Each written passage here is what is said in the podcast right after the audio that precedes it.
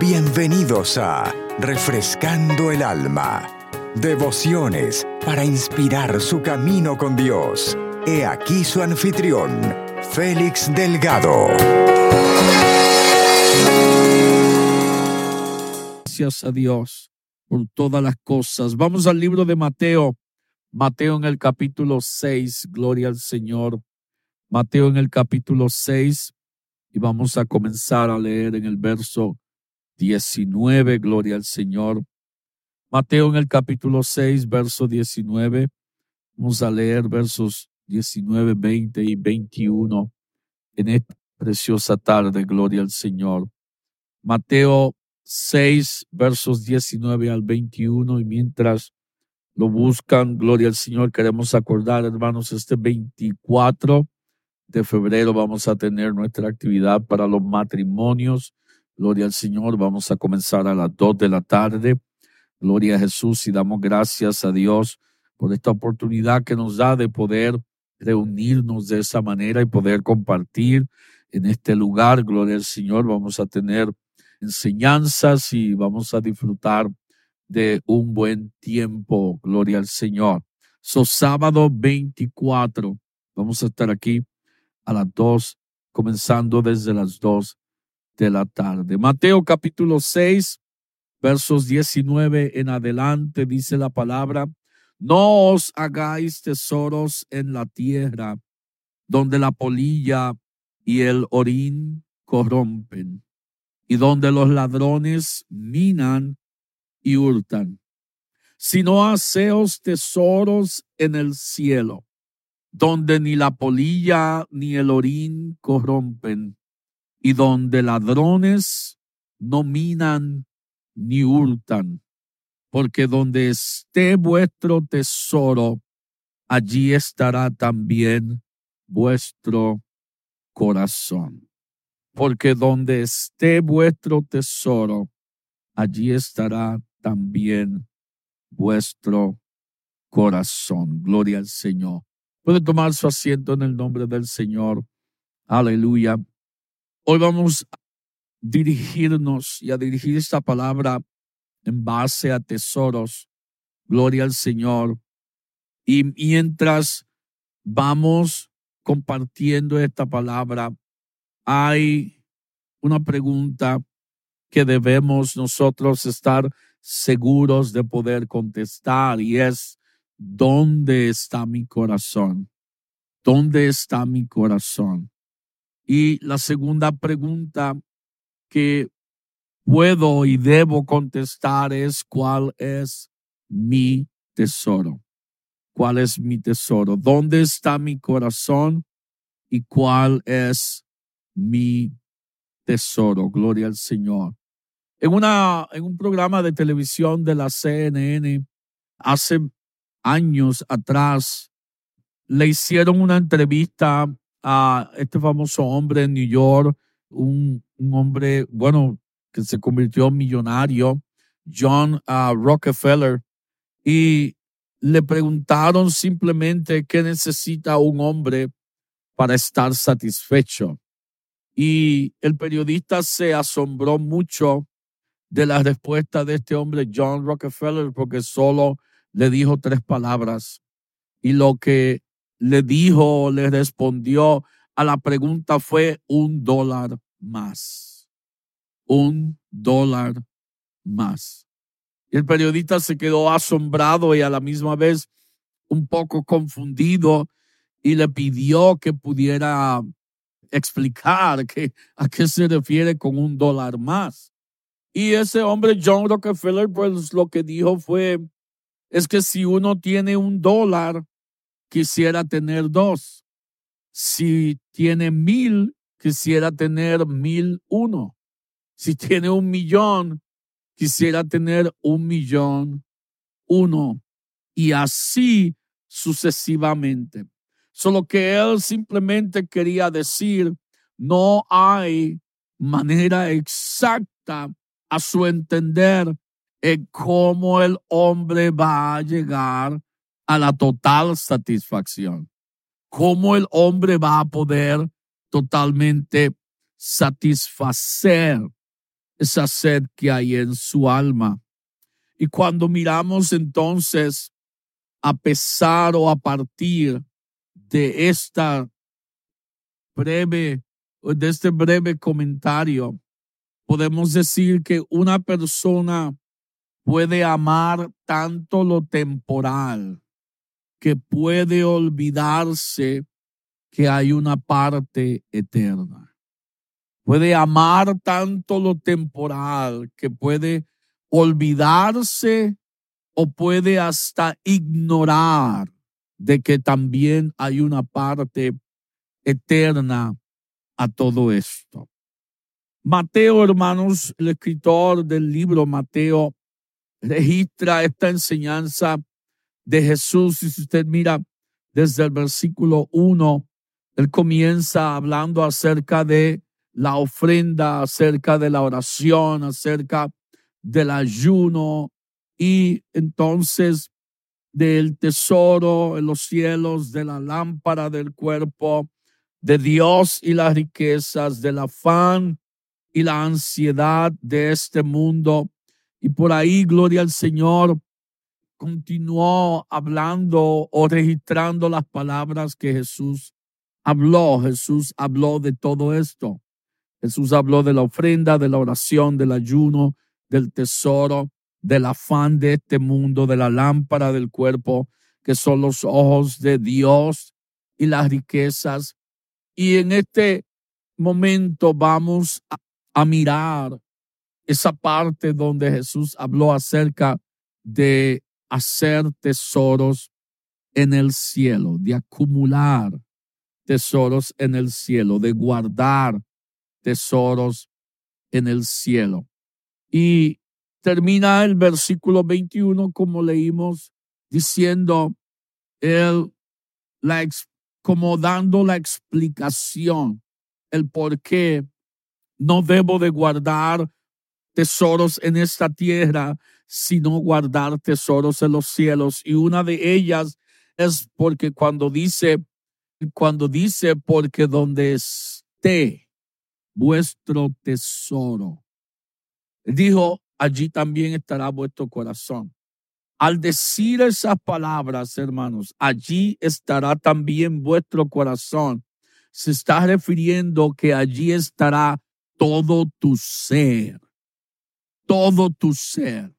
Donde esté tu tesoro, allí va a estar todo lo que eres tú.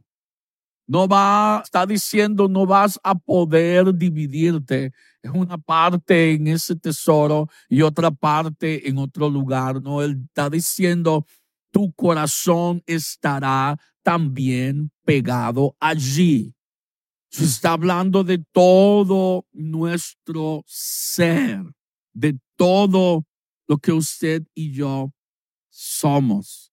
So antes entonces de pronunciar y de declarar, de hacer esa declaración, él habla a la multitud diciéndole que no hagan tesoros en la tierra, que no acumulen tesoros en la tierra y da entonces la explicación porque la polilla y el orín corrompen. La polilla y el orín corrompen y los ladrones hacen fiesta, pinan y hurtan, toman todo lo que no es de ellos. Eso está hablando, hermanos, que no es tanto el acumular el tesoro aquí en la tierra.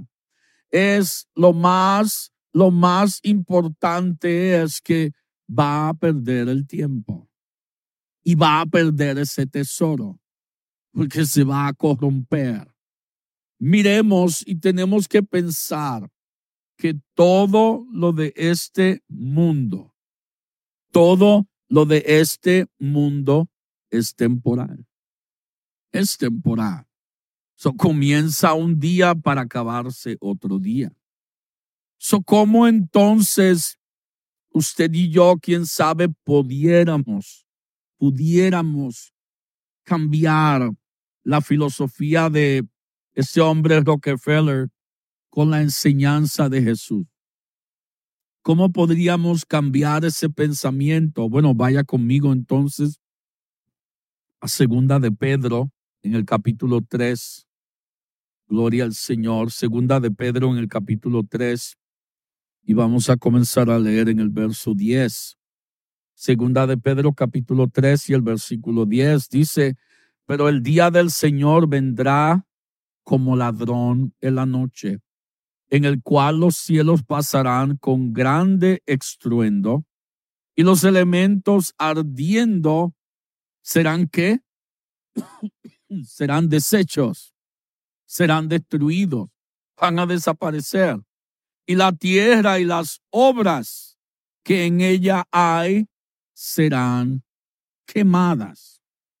Sigue diciendo, puesto que todas estas cosas han de ser desechas, ¿cómo no debéis vosotros andar en santa y piadosa manera de vivir, esperando y apresurándoos para la venida del día, del día de Dios, en el cual los cielos encendiéndose serán deshechos y los elementos siendo quemados se fundirán, pero nosotros esperamos según sus promesas cielos nuevos y tierra nueva, en los cuales mora la justicia. So aquí el apóstol Pedro simplemente nos está ayudando a entender que todo lo que está en la tierra, todo va a desaparecer. Todo va a ser destruido. Nada va a perdurar para siempre. Todo en esta tierra va a ser destruido. Es por eso entonces que el, que el Señor con más razón nos habla a nosotros, dice, no os hagáis tesoros en la tierra. No es un lugar seguro, no es un lugar para hacer tesoro, no es lugar porque no tiene esperanza. El apóstol, el apóstol Pedro habló de que si los cielos van a ser destruidos, van a ser encendidos, que toda la tierra y todo lo que hay va a ser destruido, pero termina diciendo, pero tenemos esta esperanza viva en nosotros de que vamos a tener un nuevo cielo y una nueva tierra. Gloria al Señor, donde mora la justicia. Gloria al nombre del Señor. Cuando el, el Señor Jesucristo habla diciendo, no os hagáis tesoros en la tierra. Está hablando de un lugar corrompido, de un lugar que va a ser destruido. Por cuanto, mire, habla de la polilla y del orín. ¿Qué hacen? Pudren, corrompen, destruyen todo lo que hallen a su paso. El ladrón que hace tomar lo que no es suyo y lo que no, de, lo que no ha de tomar, ¿qué hace? Lo destruye. No le costó nada. No le cayó ningún esfuerzo. So simplemente destruye. Y continúa entonces diciendo, si no haceos tesoros en el cielo, en los cielos, donde ni la polilla ni el orín corrompen. Ni siquiera dice los ladrones ni tan siquiera los ladrones pueden entrar y hurtar. Eso está diciendo el lugar seguro para poner todos nuestros tesoros es el reino de Dios. Es el cielo, es el reino del Señor Jesucristo. Gloria al Señor. Porque entonces es ahí donde nos dice, porque donde está vuestro tesoro, allí también estará vuestro corazón. So tengo que yo asegurarme de que mi tesoro, de que mi tesoro esté en un lugar seguro. Porque hermanos, tenemos que entender que las cosas materiales tienen fecha de expiración. Todo lo de este mundo tiene una fecha de duración, una fecha donde ya va a caducar, donde ya después de esa fecha no va a servir. Pero lo eterno, el tiempo no tiene efecto ninguno en ello. Gloria al Señor. Son nosotros tenemos que, hermanos, ayudarnos a nosotros mismos con la ayuda de Dios a recordar a nuestro corazón que nuestra vida aquí en la tierra es temporal, pero nos espera una vida mejor. Nos espera una vida eterna con el Señor. Nos espera una vida, gloria al Señor, una vida nueva. Aleluya. Una, una vida nueva en el Señor. So vamos al libro de Lucas en el capítulo 12. Lucas en el capítulo 12, gloria al Señor, y vamos a comenzar a leer en el verso 13. Lucas 12 y el versículo 13, gloria al Señor. Y se le dio uno de la multitud,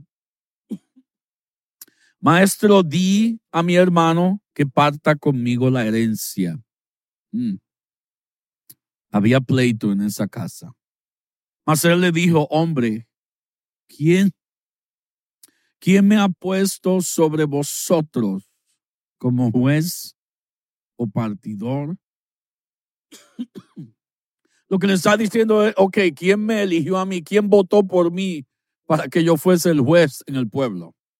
Para que yo fuese quien, quien hace partida en el pueblo.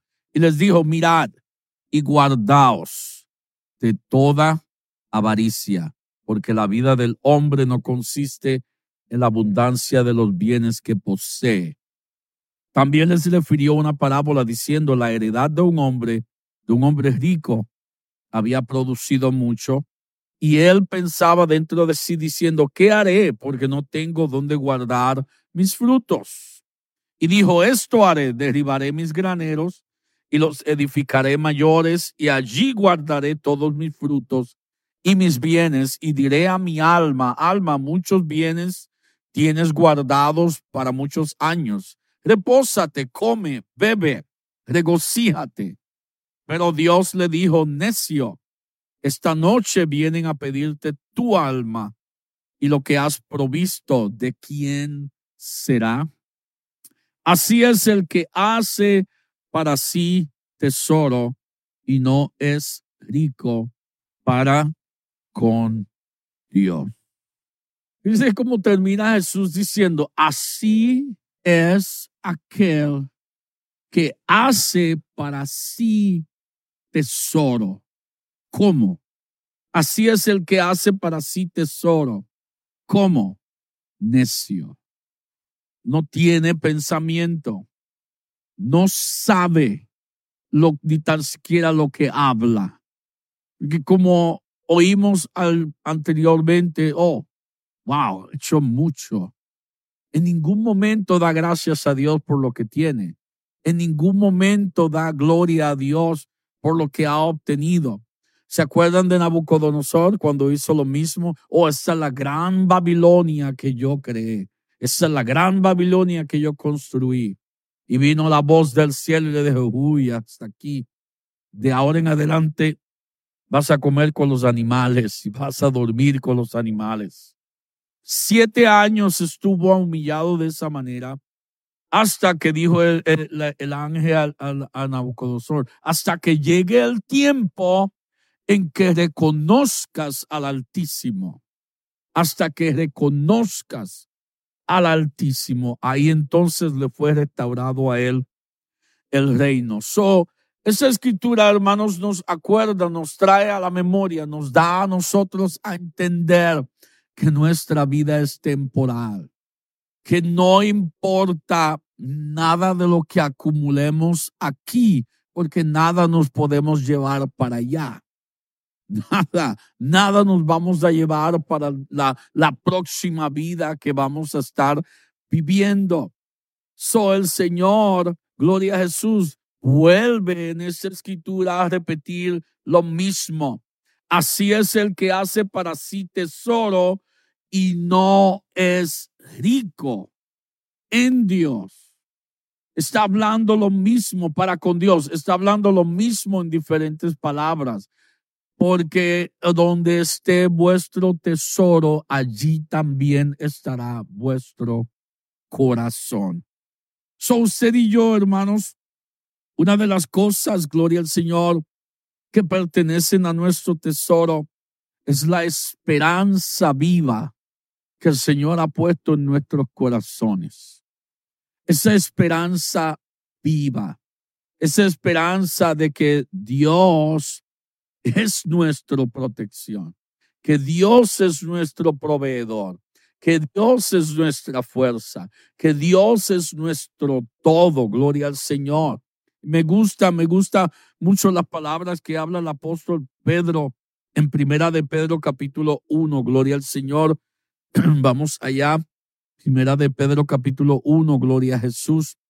Donde él habla también de esta esperanza. Gloria al Señor en los versos 3 y en los versos y el verso 4 donde dice bendito el Dios y Padre de nuestro Señor Jesucristo que según su grande misericordia nos hizo renacer para una esperanza viva, para una esperanza viva por la resurrección de Jesucristo de los muertos, para una herencia incorruptible, incontaminada e inmarcesible reservada en los cielos para vosotros, no reservada en la tierra.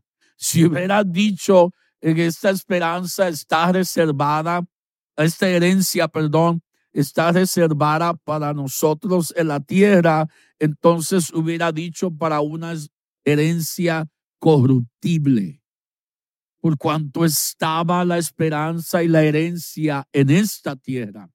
So, ¿Qué nos está diciendo? No vivimos en este mundo para quedarnos y heredar este mundo.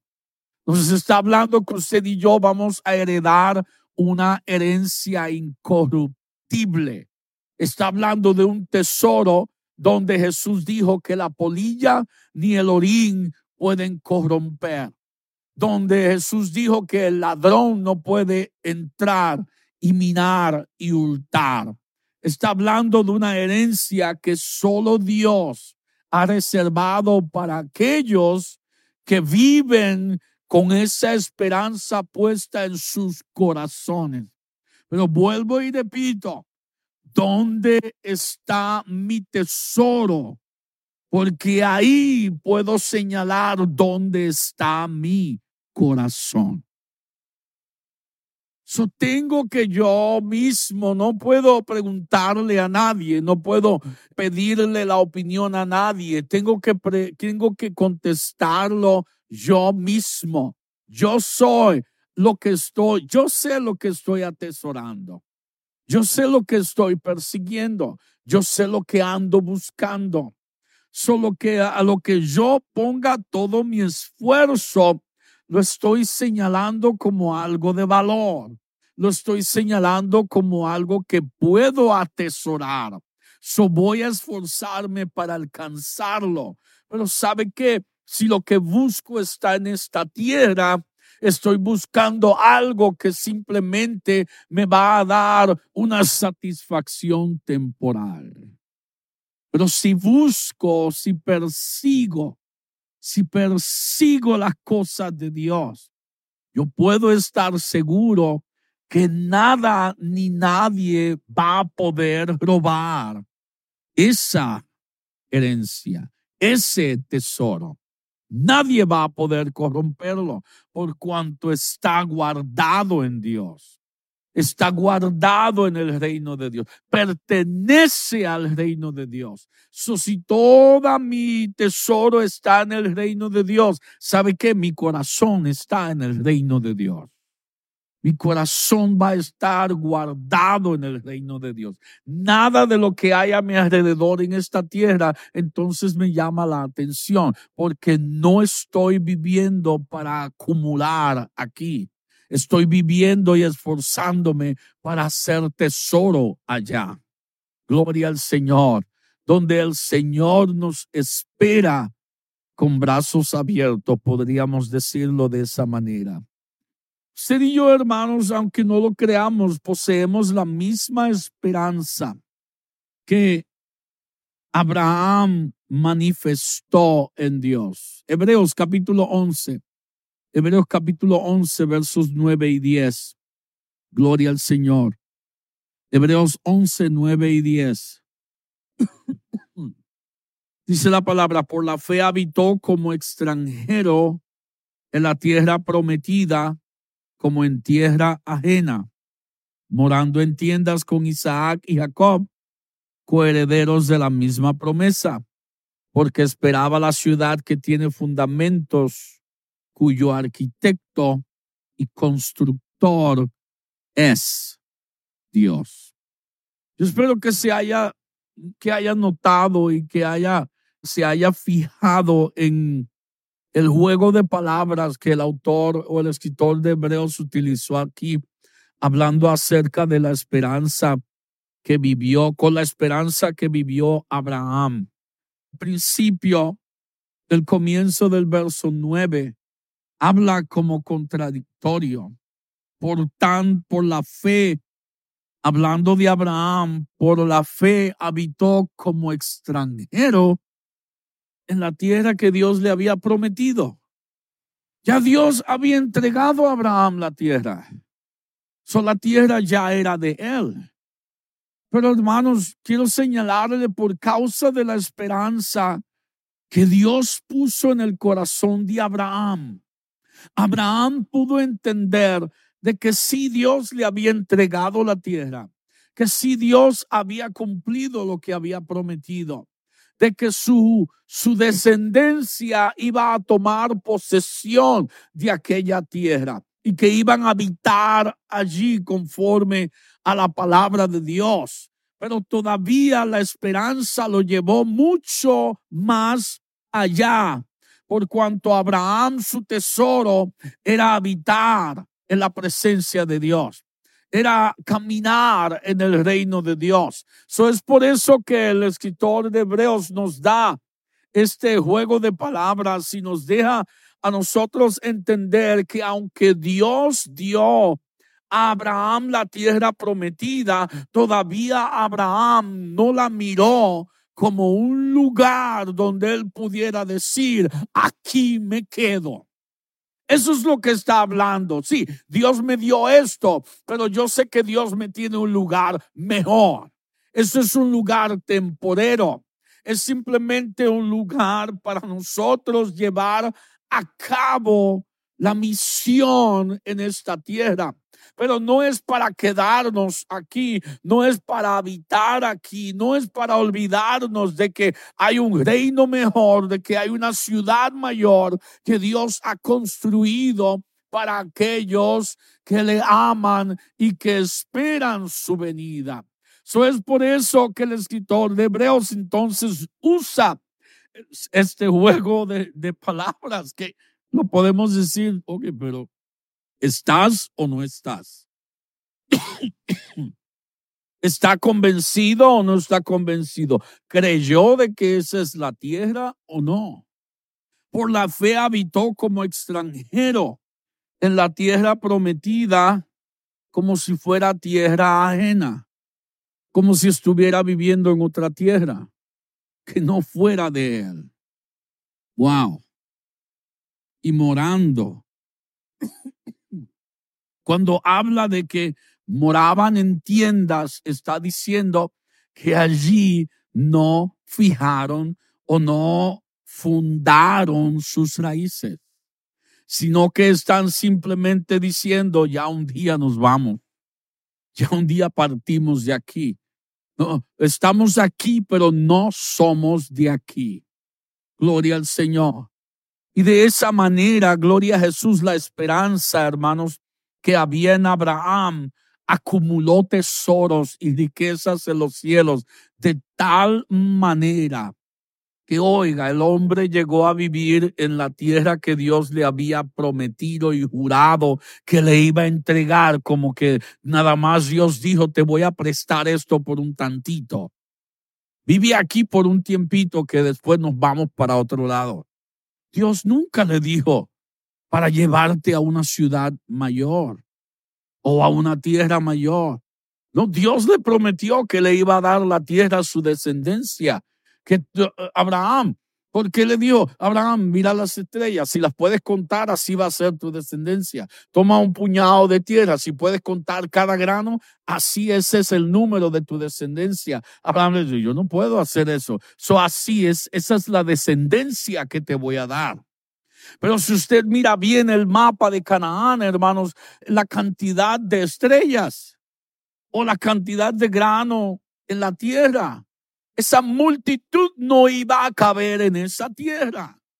So Dios está dando a entender a Abraham que él está hablando de una tierra mayor, de una tierra con mucha más abundancia, de una tierra donde toda su descendencia habitaría para siempre. Dios nos estaba directamente refiriendo al lugar aquí en la tierra. Dios estaba refiriendo al lugar que iba a crear en los cielos para todo su pueblo. Por gloria al Señor. Pero hermanos, al cielo no podemos ir con manos vacías. Es como decir, compré una casa en Florida, pero no la voy a habitar todavía, pero voy a comenzar a enviar mis cosas poco a poco, porque sé que un día, un día la voy a habitar. ¿So qué voy a comenzar a hacer? La voy a comenzar a mueblar, la voy a comenzar a preparar Voy a llamar al hermano Loy para que me prepare la yarda. Pero todavía no la estoy viviendo. Pero la estoy preparando para cuando llegue el día no tener necesidad de nada. Si así somos aquí en la tierra, cuánto más llevando y enviando tesoro al reino de Dios al reino de Dios, para que no nos falte, porque si tengo tesoros allá, ¿sabe qué? No me va a faltar nada aquí. No me va a faltar nada aquí, porque va a estar en manos de Dios todo. Gloria al Señor. So, hermanos, Dios no condena la prosperidad material. Dios no condena la prosperidad. Dios condena la codicia por lo material. ¿Sabe que muchos dicen, no, que, que los, todos estos millonarios, ninguno va a entrar al cielo? Hay un montón de millonarios que son tremendos cristianos. No, no de que cargan la Biblia, viven conforme a la palabra y de sus bienes ayudan al reino de Dios y tienen un lugar especial en el reino de Dios. Dios no mira quién tiene y quién no tiene. Dios mira la intención del corazón. Porque tal vez yo no tenga nada, pero lo poco que tengo lo invierto en Dios y se convierte en mucho. Y aunque lo físico no me vea millonario, en el reino de Dios soy millonario. En el reino de Dios tengo lo suficiente. En el reino de Dios tengo de más la copa rebosa. ¿Por qué? Porque Dios es quien bendice lo que usted y yo acumulamos en el cielo. Mire cómo es la cosa de lo corrompido en esta tierra. Por ejemplo, estas, las personas que le gusta invertir en, en, en los stocks y, y, y en el bienes raíces y todas estas cosas, tienen que estar, hermanos, todos los días ahí mirando y calculando números. Y, y para dónde muevo esto. Espera, déjame mover esta cantidad de dinero para acá. No, oh, esta compañía se ve bien, pues déjame guardar algo aquí. Y tienen que estar velando todo, velando todo, velando todo, velando todo. ¿Por qué? Porque alguien se lo puede robar. O pueden cometer el error de invertir en algo y ups, se le fue todo. Y Jesús dijo, que no acumulemos tesoros aquí en la tierra. Pero no tan solo se estaba refiriendo al dinero. Cuando él usó, utilizó esa palabra tesoro, se refirió a todo lo que usted y yo valoramos y le damos valor. Todo lo que como muchas veces decimos, ay, yo atesoro a este muchacho. Ay, yo atesoro esta casa, me encanta. Uh, es todo lo que yo le doy valor en esta tierra.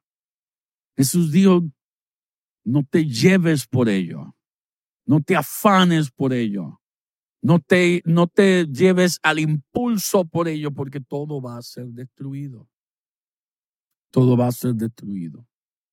Voy a terminar con esta historia, la dije anteriormente, pero la voy a acordar. Un hombre, un anciano, tenía una grande, grande, grande, grande cantidad de dinero. Y comenzó en un tiempo a vivir de manera tal que no comenzó a desconfiar de todos. So, ¿Qué hizo? llamó a su banco y pidió toda la cantidad de dinero, toda la suma de dinero que tenía, pidió que todas se la dieran en cash, en billetes. So llega un momento dado en que unos ocho a diez hombres vienen cargando unos sacos, sacos de dinero. El anciano está en un cuarto de hotel. Oh, póngalo allá póngalo allá. Y se murió. ¿Quién se quedó con todo ese dinero? Los empleados del hotel.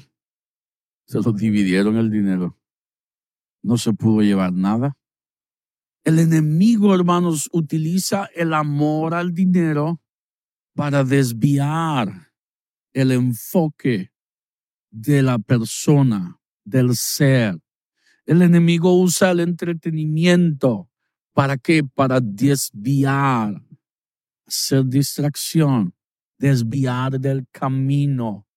Vuelvo y repito, no nos puede tocar, pero sí nos puede tentar a destruirnos a nosotros mismos.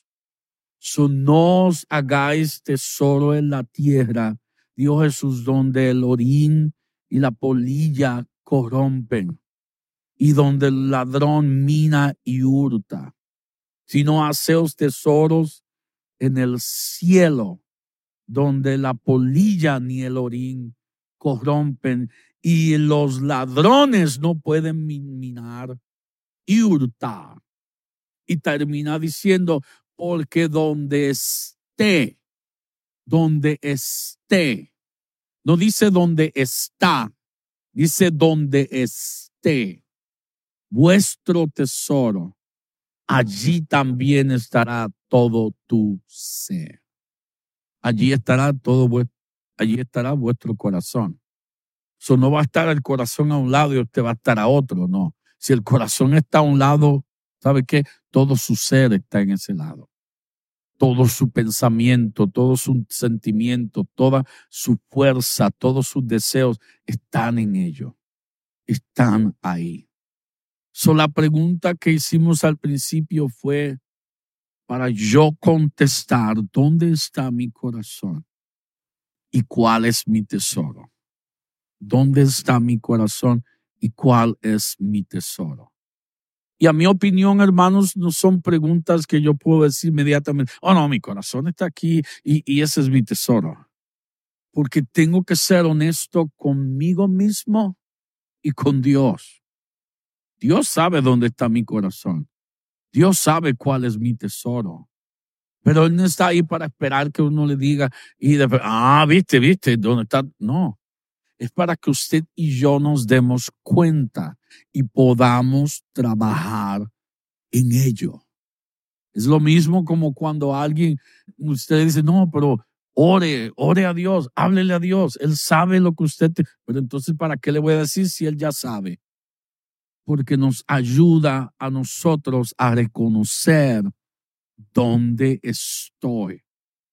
La palabra así nos lo enseña desde el principio. ¿Qué hizo Dios con Adán? ¿Dónde estás tú? Yo digo, Adán, no te veo, ¿dónde estás? ¿Dónde estás? No, no.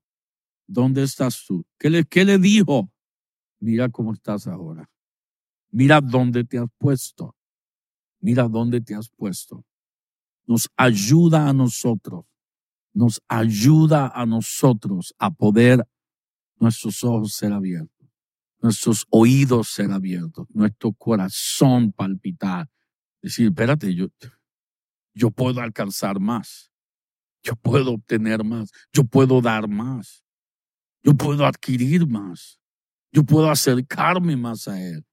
Tal vez no pueda hacerlo de, de, un salto de aquí para allá, pero paso a paso, día tras día, día tras día, día tras día, día tras día.